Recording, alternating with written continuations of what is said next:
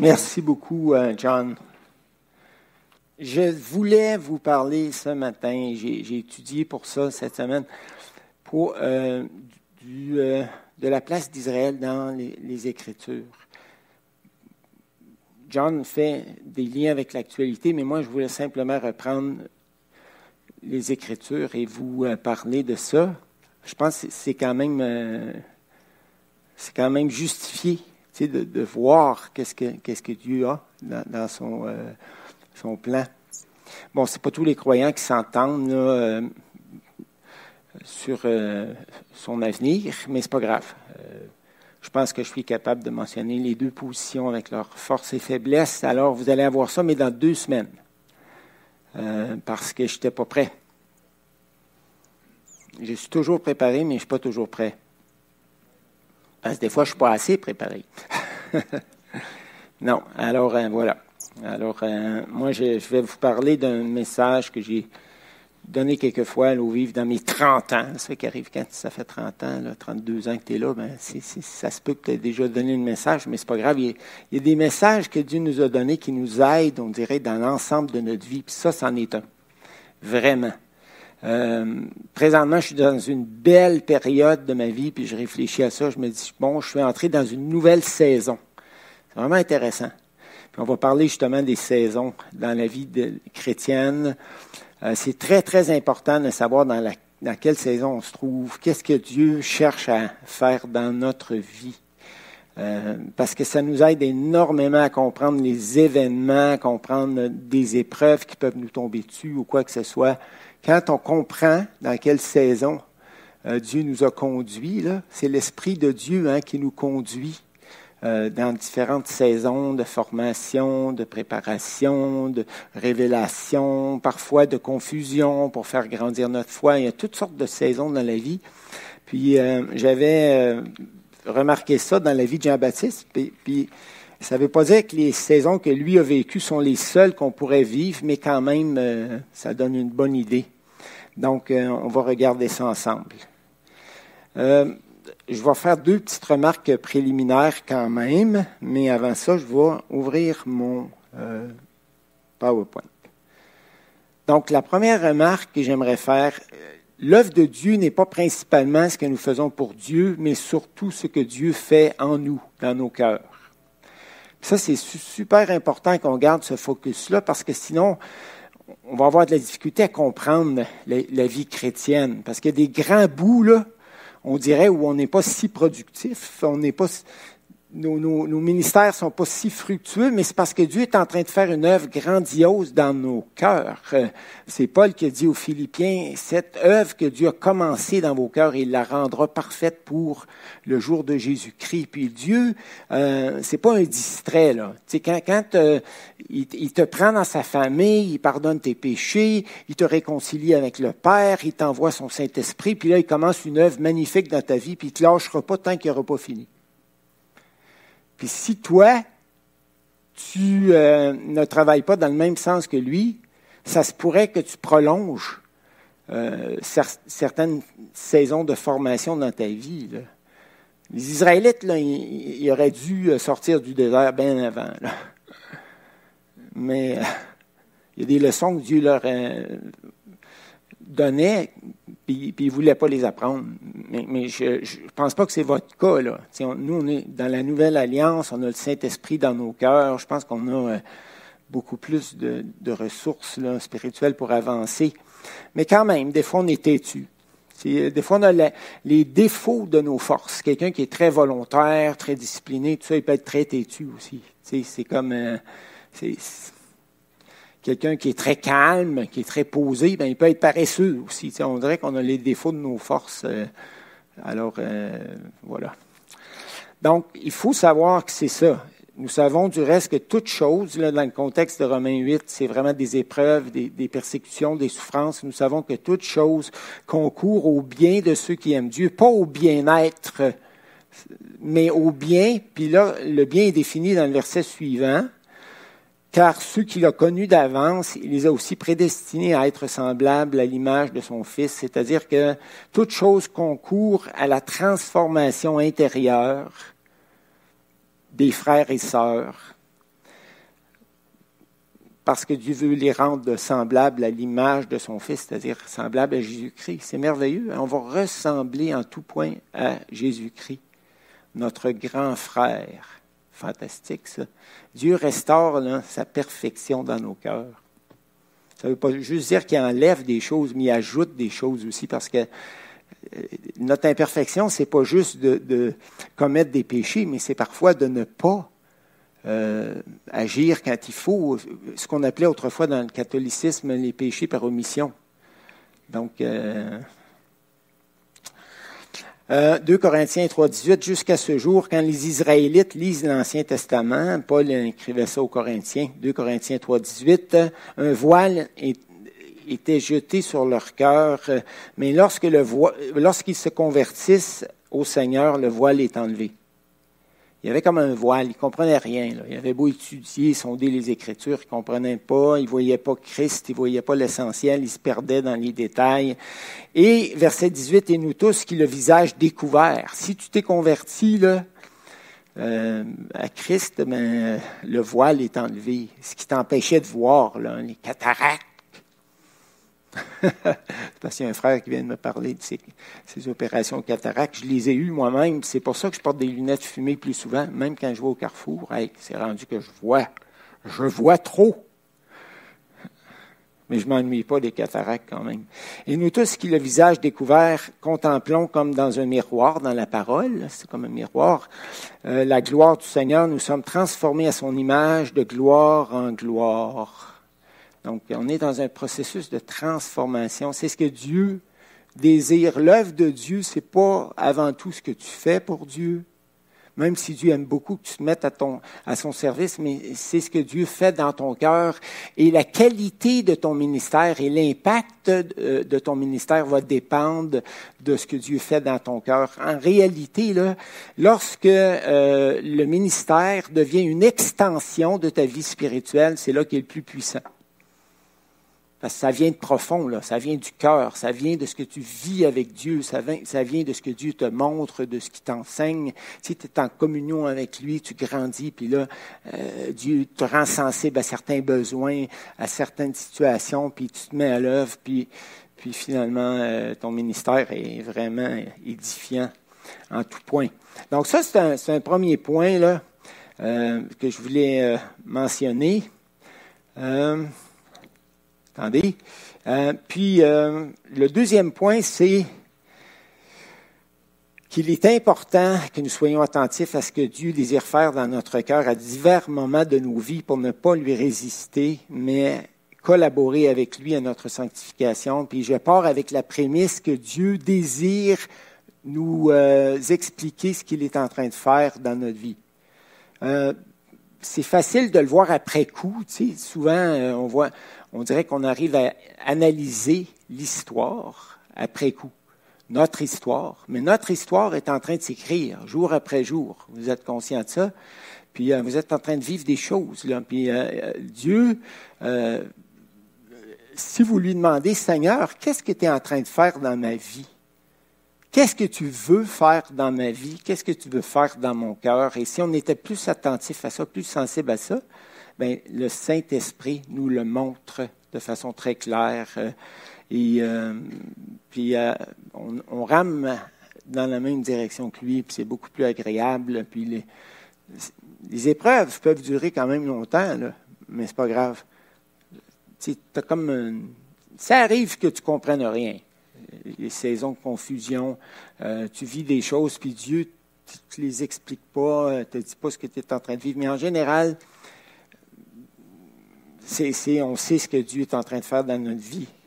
Bon, voilà. Moi, je peux juste un petit témoignage. Euh, mes premières années de vie chrétienne ont été une saison de révélation et de valorisation de 1974 à 82. C'est incroyable. Euh, toute, toute, la valorisation que Dieu m'a donnée, mais, mais mon, mon image de soi, à l'âge de 17 ans, quand je me suis converti, était à terre était euh, complètement nul. Euh, j'étais profondément complexé, même quand je marchais sur un trottoir, de trottoir puis que je rencontrais quelqu'un, je, partais de l'autre côté de la rue. j'étais vraiment magané. Là. À mon âge, à 17 ans, vraiment magané au point de vue image de soi, c'est pas possible. Qu'est-ce que Dieu a fait? Il m'a pris. Hey, mon petit Bernard, je t'aime, puis euh, il m'a valorisé, c'est pas possible. Pendant les premières années, j'ai pas vécu grande épreuve. J'étais dans une saison de d'accueil de la part du Père Céleste et de valorisation incroyable. puis après ça, Dieu dit, OK, Bernard, ben là, on va commencer à te former à former ton caractère. On va te transformer à l'image de Jésus. De 82 à 89, Dieu m'a fait traverser une saison de formation pour développer dans ma vie la persévérance. Parce que je n'étais pas persévérant, je papillonnais d'un projet à l'autre, d'un intérêt à l'autre. Euh, à l'école, je, vous l'ai déjà dit, vous me connaissez. Euh, de fond en comble, j'étais nul au primaire, au secondaire. Euh, commençais à être bon en français au secondaire 3, au secondaire 4, un peu au cégep. Euh, au cégep, on n'avait presque rien à faire. Euh, en lettres, je tombé dans les années de révolution tranquille, là, où est-ce que les profs s'en foutaient. les profs, ah, on est en 74, tout le monde va avoir 74 dans la classe, c'est ça, c'est ça votre note. il s'en foutait, il, boycottait le système, il boycottait tout ce qui était formalisme, tout ce qui était valeur traditionnelle, c'était boycotté. Donc, euh, ça a été facile. J'arrive à l'université. Euh, oh, un petit peu plus difficile. Puis là, euh, après ça, ben, Dieu a dit, OK, tu vas écrire une grammaire grecque. Oui, oui, ça m'intéresse. J'enseigne le grec à Bethel, puis le français. Puis là, la grammaire grecque, je l'écris, mais ça finissait plus. Puis là, on n'avait pas d'ordinateur comme aujourd'hui, puis il fallait qu'on, euh, avec des stencils. Savez-vous c'est quoi les stencils là, avec les, les, on, s'était dit qu'on mettrait les accents sur les mots. Il fallait un par un, avec une grosse loupe, mettre 10 000 accents sur les mots à bonne place. en tout cas, puis après ça, je regrettais d'avoir commencé ça. J'ai dit, Seigneur, moi qui n'étais pas persévérant, qu'est-ce que Dieu faisait? Dieu me ramenait tout le temps des projets qui travaillaient le développement de ma persévérance. Comprenez-vous? C'était une faiblesse de caractère et Dieu, j'en suis sûr, s'est dit, garde Bernard, si je t'aide pas à persévérer, je pourrai pas t'utiliser dans mon œuvre. Tu feras rien de solide. Il faut que tu apprennes cette leçon-là. Il faut que je corrige ce défaut de caractère-là. Donc, euh, Dieu, Dieu l'a fait, puis ensuite, il m'a envoyé euh, au séminaire euh, théologique. Puis, puis tu sais, il y a des cours de deux ans au séminaire théologique, il y a des cours de trois ans, mais moi, il fallait que Dieu m'envoie dans un cours de quatre ans. 128 crédits. ça ne peut pas être plus long. Là, chaque année, je me, je me décourageais. Je me disais, oh, je devrais changer pour le cours de deux ans. je devrais euh, euh, écourter ça, puis ci, puis ça. Puis non, il fallait que, j'apprenne à travailler, que j'apprenne à persévérer. Puis euh, franchement, je ne le regrette pas. Sur le coup, c'était pas toujours facile. Je me demandais comment j'allais y arriver, mais à la fin, je suis sorti avec un beau diplôme. Avec honneur que je me suis empressé de remettre à Dieu parce que je t'ai rendu bon à la fin. À force de moi qui avais toujours été nul à l'école, mais là, j'étais bon. Pourquoi? Parce que Dieu m'avait enseigné la persévérance. Tu sais, tu n'es peut-être pas bon dans un domaine, puis tu te dévalorises, mais dévalorise-toi pas. Persévère, laisse Dieu te transformer, développer la qualité de persévérance, puis c'est incroyable ce que tu peux faire. C'est pas possible. En tout cas, euh, bon, puis après ça, ben, Dieu m'a fait traverser une saison d'humiliation. J'étais directeur de Bethel, 32 ans, très jeune. Euh, j'avais plein de prétentions. Puis euh, j'ai fait tout ce que j'ai pu pour faire fonctionner la, boîte pendant trois ans comme directeur. Mais après ça, Dieu a coupé le robinet, a fermé le robinet. Il aurait fallu que je parte sur la route pour aller chercher de l'argent pour l'école. Je savais ce que j'avais à faire, mais avait trois petits bonhommes à la maison. Je me suis dit non. Euh, là, j'entre dans une autre saison. Euh, j'ai démissionné, mais sans, c'est pas le CA qui m'a demandé de démissionner, c'est moi qui ai démissionné. je me suis dit non, je, vois, mais j'ai trois petits bonhommes à la maison, je ne vais pas les laisser seuls, puis euh, faire comme un monsieur de 50 ans qui est principal d'une école. Je ne vais pas faire ça. Puis je pense que c'était la volonté de Dieu, vraiment, je ne l'ai jamais regretté. Mais ça a été dur parce que les gens du, de Dallas m'avait financé en, pensant que je serais le futur directeur. Euh, des gens du CA ne voulaient pas que je m'en aille.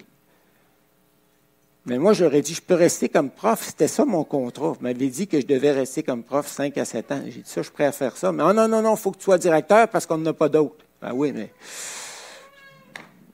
Mais là, j'ai vécu de l'humiliation quand même. Ça a été dur. Même si c'est moi qui avais démissionné, ça a été très dur.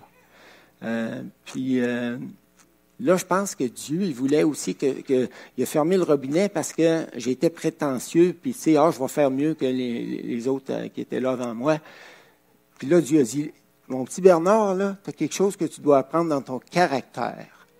On va travailler sur ton orgueil de jeunesse, tes prétentions. Coupe, ferme le robinet complètement. Au début, il y avait de l'argent qui rentrait, qui rentrait plus d'argent. Puis là, que j'ai fait, ben moi, j'étais humilié. on avait un beau sentier de prière en arrière de chez nous. J'ai été prié. Puis j'ai euh, développé une intimité avec Dieu que je n'avais jamais connue jusqu'à ce moment-là. Parce que dans un contexte de brisement, d'humiliation ou autre, si tu as le réflexe de te tourner vers Dieu et de t'approcher de lui, en même temps, tu vis la formation dans l'humilité, tu vas vivre les consolations de Dieu aussi. Comprenez-vous? Donc, c'est important de savoir dans quelle saison de la vie on est. Puis là, je pourrais vous raconter d'autres saisons de ma vie, mais, euh, mes épreuves physiques, 10 ans, qui ont duré 10, 11 ans, autre, autre, chose. Je pense que dans cette période-là, Dieu voulait développer ma foi il voulait que je m'appuie davantage sur lui. Donc, euh, certaines saisons de notre vie chrétienne sont plus faciles à traverser que d'autres, mais Dieu désire que nous demeurions attachés à lui, quelle que soit la saison que nous traversons. Euh, quelqu'un parmi vous est-il dans la souffrance? Jacques 5, 13, qu'il prie. C'est la réponse spirituelle à, fournir dans la souffrance. Quelqu'un est-il dans la joie?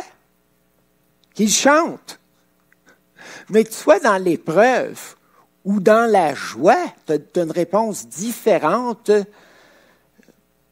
qui témoigne de ton attachement à Dieu. Il ne faut pas que tu te détaches de Dieu. Il ne faut pas que tu commences à en vouloir secrètement à Dieu dans ton cœur.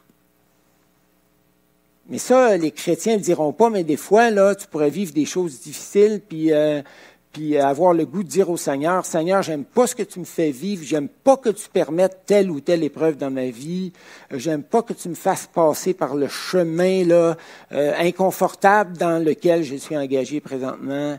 Euh, je n'aime pas ça. Et tu peux subtilement très subtilement t'éloigner de Dieu dans, ces périodes-là. C'est pour ça que le contentement est si important. C'est pour ça que de remercier Dieu en toutes circonstances est si important. Apprendre à remercier Dieu, quelle que soit la saison qu'on traverse dans la vie, parce que Dieu désire nous transformer à l'image de Jésus. Et plus on va ressembler à Jésus, plus on va être heureux mais on n'aime pas les périodes de formation. Personne n'aime ça.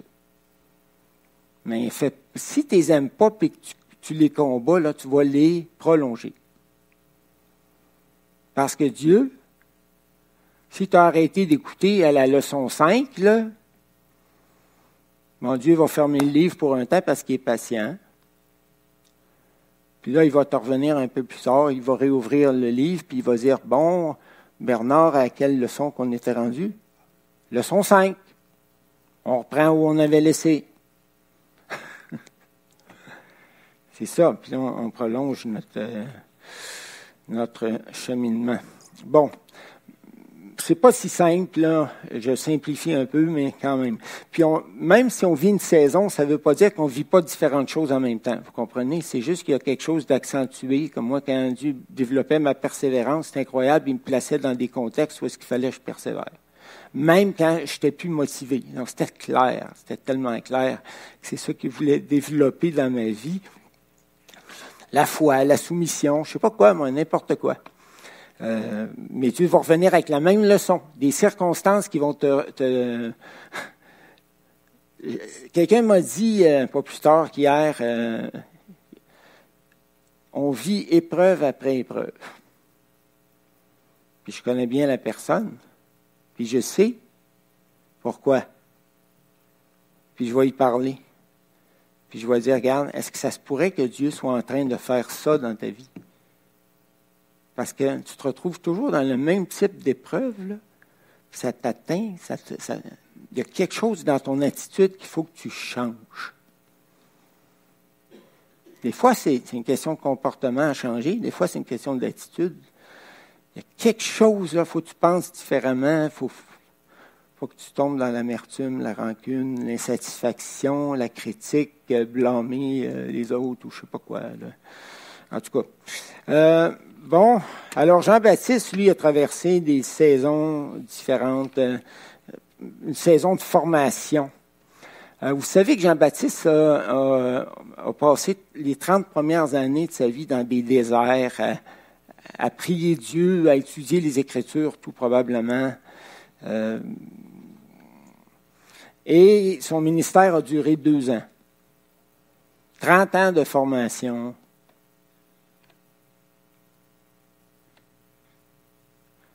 Deux ans de ministère percutant. Vraiment, il n'y avait pas eu de prophète qui avait parlé depuis 400 ans au peuple, depuis Malachie. Mon Jean-Baptiste arrive déguisé, euh, pas déguisé, excusez-moi. C'est-tu l'Halloween qui me fait dire déguisé? habillé en Élie, en prophète Élie, avec un, vêtement de poil de, chameau, une ceinture de cuir autour des reins, puis, euh, les gens ont reconnu que c'était un prophète de Dieu aussi. Il n'a pas fait de miracle. C'est dit qu'il était comme Élie, mais il n'a pas fait de miracle. Élie a fait des miracles incroyables. Jean-Baptiste a contribué à des miracles, mais dans les cœurs. Comprenez pas des miracles spectaculaire, comme Élie, mais dans les cœurs. La période de Jésus, c'est une période où les Juifs étaient endurcis. C'est un genre de période de formalisme religieux, presque. C'était pas l'apostasie comme dans le temps d'Élie, mais ça se ressemblait quand même. Le cœur des gens était vraiment pas avec Dieu.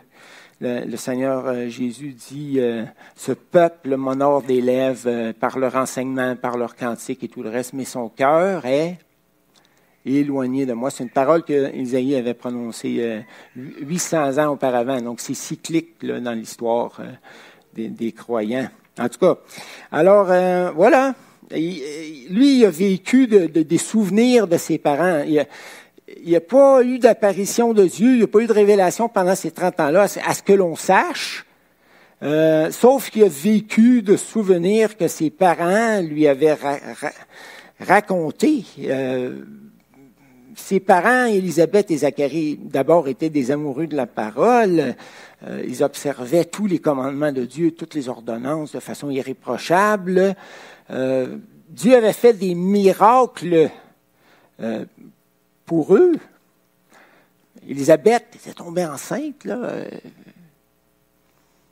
Zacharie, par son manque de foi, ben, il était devenu muet. le Seigneur était intervenu là, de façon diverse de façon surnaturelle dans leur, dans, leur vie. Puis Jean-Baptiste avait entendu l'histoire une, centaine de fois, j'en suis convaincu.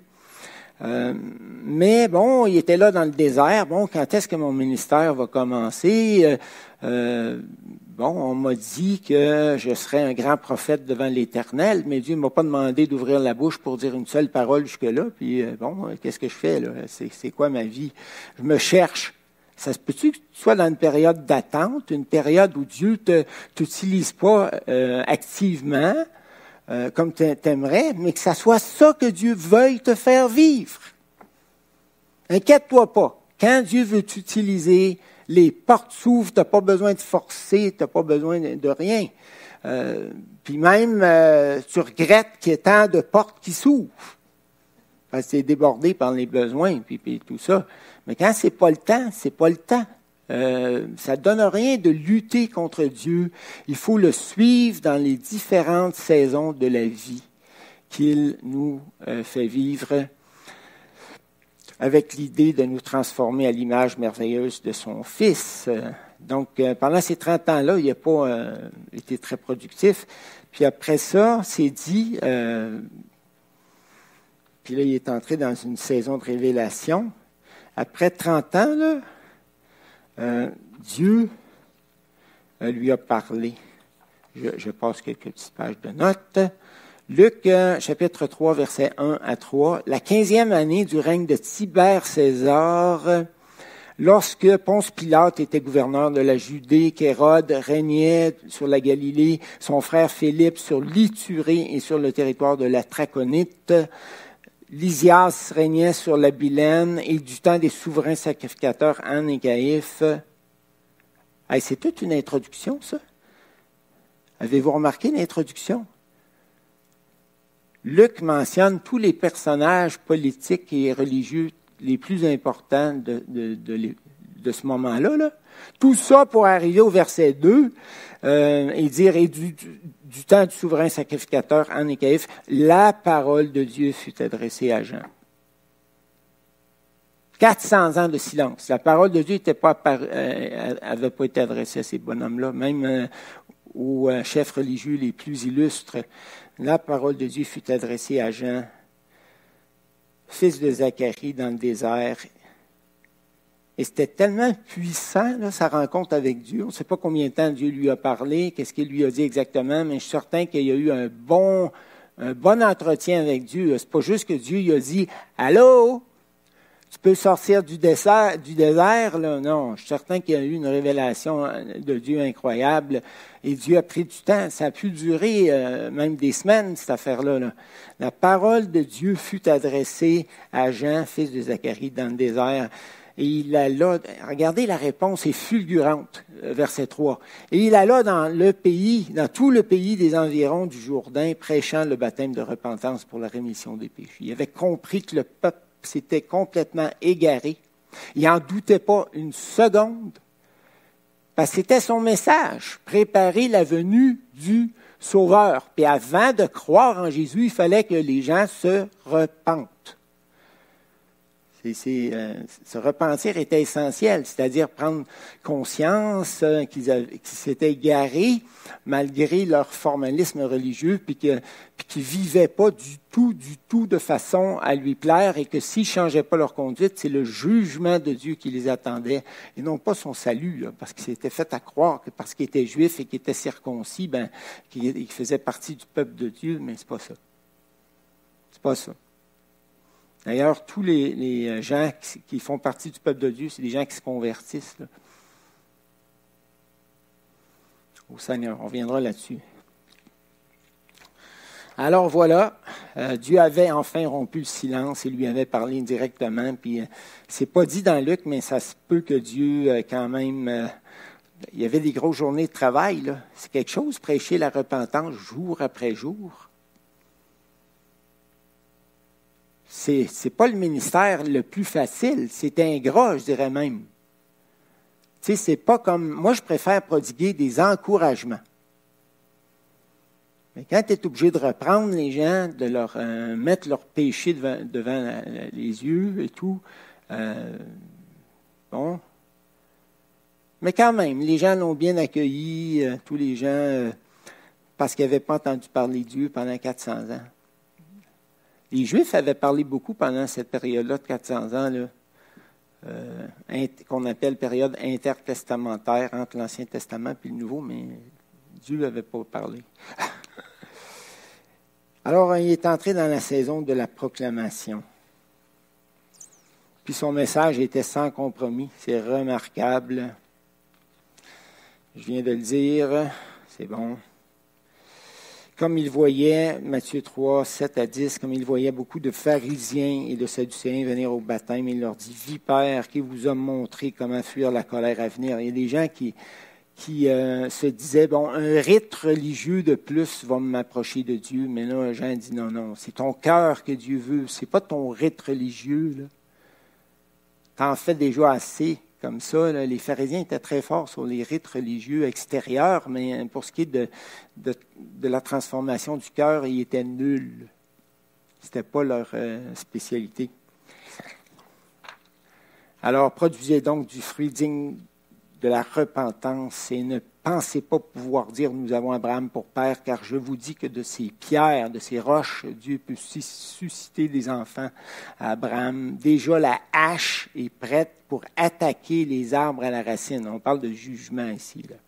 Tout arbre, donc, qui ne produit pas de bons fruits est coupé et jeté au feu. Le, jugement est même présenté comme éminent ici.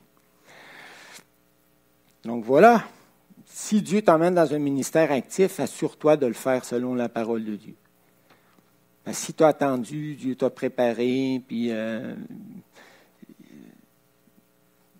puis euh, il t'a formé pour commencer ton ministère, gâche pas tout en le faisant selon les modes du jour, plutôt que de le faire selon les critères de la parole de Dieu, que ça plaise ou non.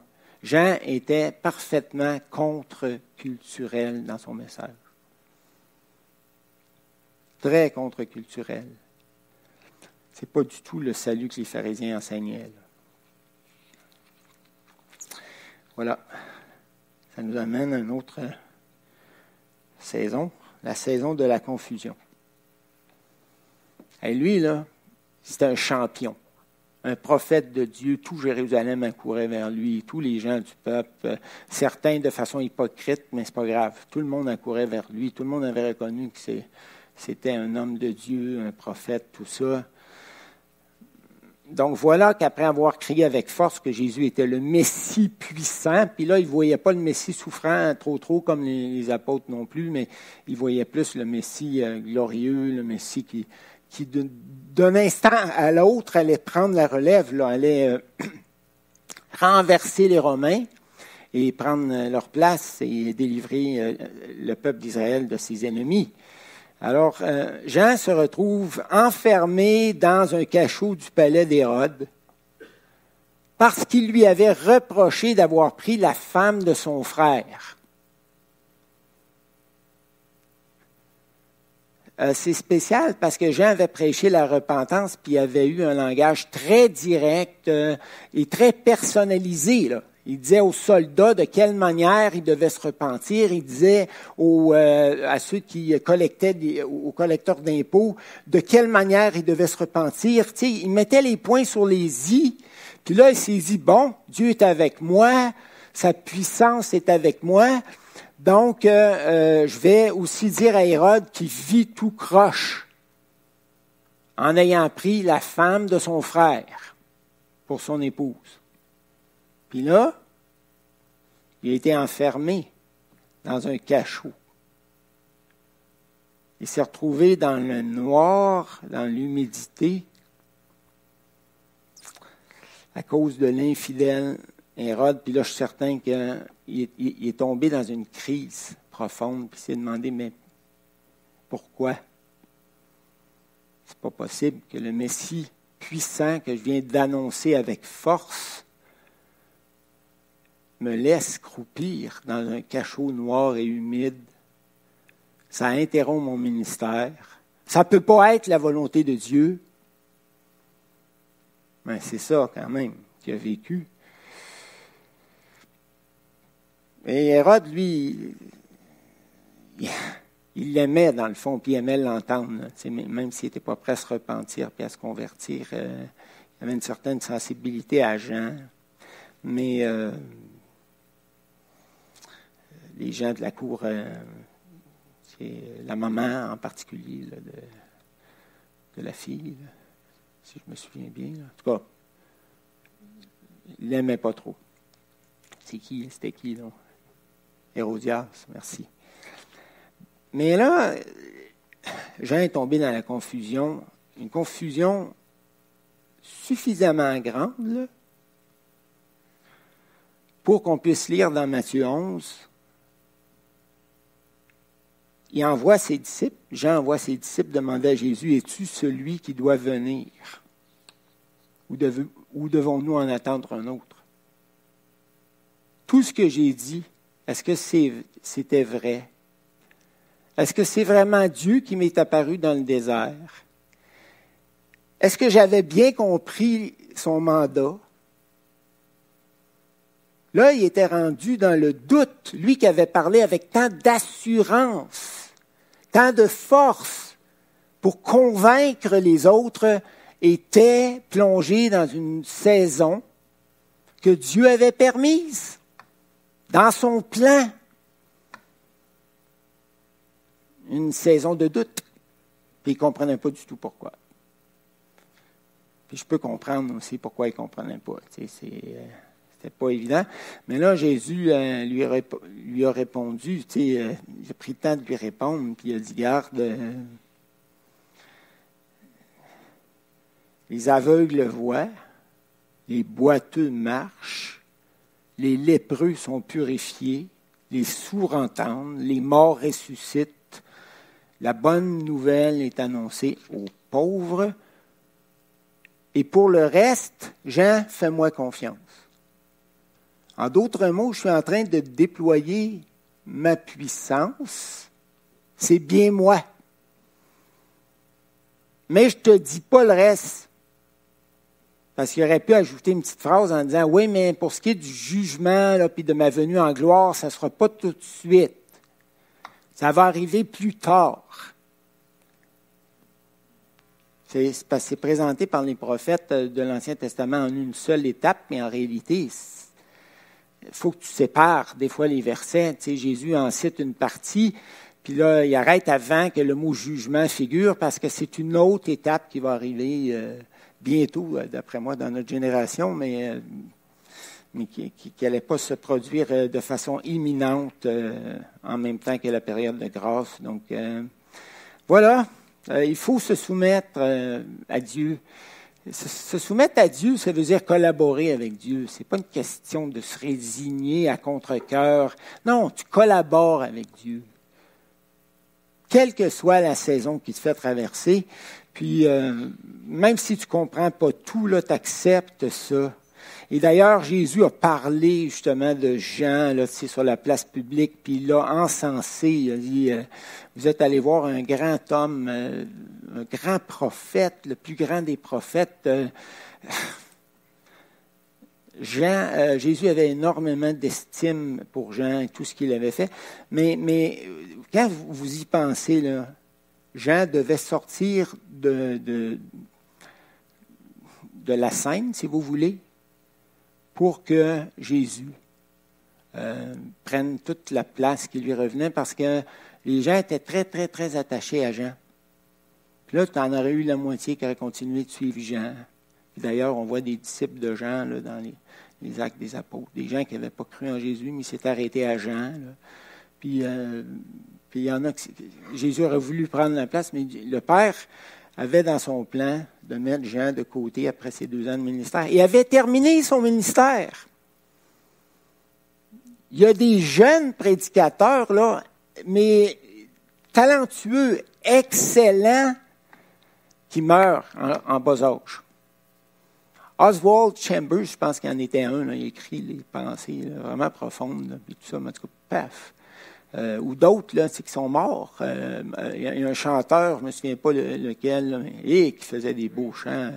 Keith Green. Il est mort, hein, jeune, Marc. Euh, accident d'avion. Puis là, tu te dis, ben, comment ça se fait que Dieu a laissé partir ces gens-là si vite et tout? Ils avaient terminé leur mandat.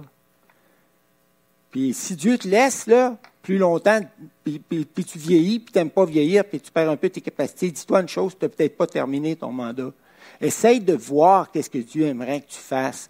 Ça peut être au niveau de la prière, ça peut être au niveau de l'encouragement ou je ne sais pas quoi. Bon, alors, euh, euh, moi j'ai 11h20, c'est ça, parfait. Excellent. Ma montre fonctionne encore après deux jours d'achat, c'est bien, parce que les garanties ne sont pas longues hein, aujourd'hui. Même chez l'abbé, ils m'ont dit, tu ne peux même pas la retourner dans les 30 jours. Il faut que tu fasses affaire directement avec Timex. Je ne sais pas si c'est vrai, ça. La saison des saisons, c'est la saison de la gloire. Un coup de, d'épée, fou. Jean fut transporté instantanément dans la gloire. La saison de la gloire. Celle-là dure durant l'éternité. Alors même s'il y a des saisons que Dieu nous fait vivre sur la terre qui sont plus difficiles, dis-toi une chose. C'est que Dieu va t'emmener dans la gloire. Puis je termine avec une phrase. Peu importe la saison dans laquelle Dieu te conduit, ce que Dieu veut faire dans ta vie, sois attentif. Demande au Saint-Esprit qui vit en toi de te donner de la sensibilité. Si tu es une jeune famille, tu as des enfants, là, euh, à, t'occuper, tout ça, ben, il y a peut-être certains projets extérieurs que tu n'as pas le choix de délaisser. C'est correct. Pour pas que tu te brûles, pour pas que je pense que c'est super important. On a le Saint-Esprit qui est un conseiller par excellence. On a Jésus qui est un grand conseiller, qu'on puisse demander au Seigneur, Seigneur, qu'est-ce que tu fais dans mon cœur? Qu'est-ce que tu fais dans ma vie? Qu'est-ce que tu veux de moi? Qu'est-ce que tu veux que je fasse? Et qu'est-ce que tu veux que je ne fasse pas? Et qu'est-ce que tu veux que je dise? Et qu'est-ce que tu veux que je ne dise pas? Je veux marcher avec toi veux marcher avec toi, mais je veux te suivre. Et c'est dans ce contexte-là que tu vas être le plus heureux. Peut-être qu'à court terme, ça va être un peu difficile, comme quand j'apprenais la persévérance, mais avec le temps, là, tu vas voir que c'est la chose la plus extraordinaire qui soit.